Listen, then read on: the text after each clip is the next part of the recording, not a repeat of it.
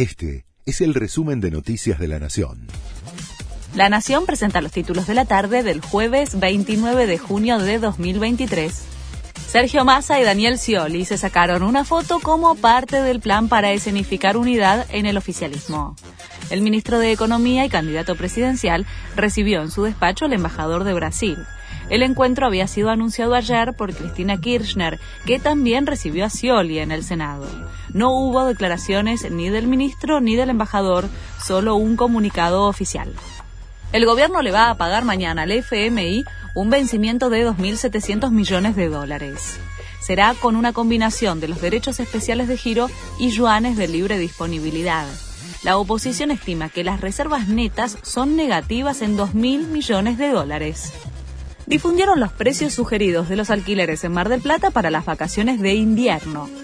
El Colegio de Martilleros de esa ciudad publicó el tarifario de referencia.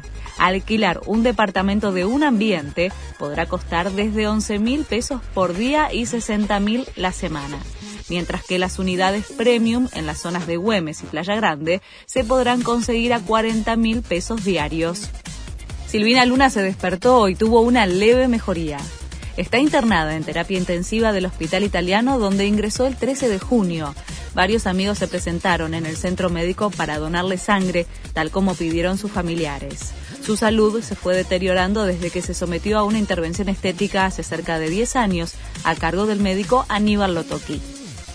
Boca busca asegurarse el primer puesto del grupo F de la Libertadores. Ya clasificados a octavos, los Eneises reciben a Monagas desde las 19 en la bombonera. Boca es puntero de su grupo con 10 unidades y en caso de que pueda finalizar en lo más alto, podrá cerrar las llaves como local. Este fue el resumen de Noticias de la Nación.